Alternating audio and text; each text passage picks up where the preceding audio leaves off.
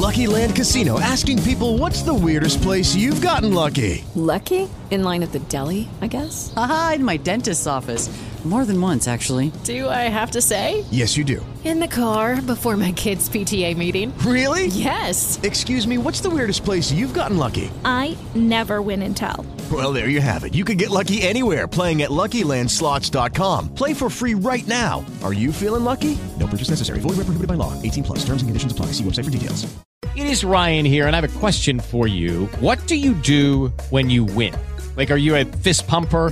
a woohooer, a hand clapper, a high fiver. I kind of like the high five, but if you want to hone in on those winning moves, check out Chumba Casino. At ChumbaCasino.com, choose from hundreds of social casino style games for your chance to redeem serious cash prizes. There are new game releases weekly, plus free daily bonuses. So don't wait. Start having the most fun ever at ChumbaCasino.com. No purchase necessary. VGW. Void were prohibited by law. See terms and conditions. 18 plus.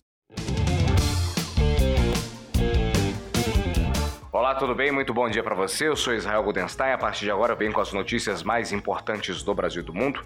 No nosso podcast 2 Minutos Band News e já com uma informação importante direto da capital federal, porque há a informação, há indícios de que o ex-presidente Lula, junto com uma das principais articuladoras, cacique e também presidente do Partido dos Trabalhadores, a Gleice Hoffmann, dá indicação de Fernando Haddad no Ministério da Fazenda para já o ano que vem.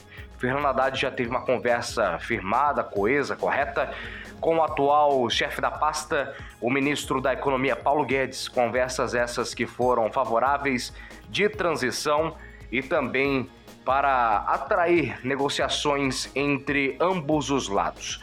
Há também indícios de que é, novos ministros possam já assumir nessa sexta-feira. Fica aí o destaque para o nosso podcast 2 Minutos Band News. Além disso, o Tribunal Superior Eleitoral marcou para quinta-feira da semana que vem o julgamento para decidir se o ex-juiz Sérgio Moro vai sim assumir ou não uma cadeira pelo Senado do Estado do Paraná. Moro foi eleito em outubro com 1 milhão e 900 mil votos para o cargo, mas o registro foi contestado pela Federação Brasil da Esperança, que pertence ao PT, PCdoB e PV. Os três partidos entraram com uma ação falando sobre os indícios de ilegalidade, porque Sérgio Moro havia informado que moraria em São Paulo, mas se candidatou pelo estado do Paraná.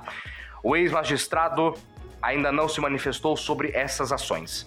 Além disso, para a gente encerrar os destaques, Victor Godoy, atual ministro da Educação, anunciou que a pasta vai garantir a liberação financeira de 460 milhões de reais para as despesas discricionárias da educação.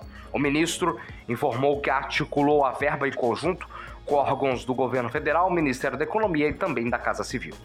Novas informações do podcast 2 Minutos Band News a partir de uma hora da tarde.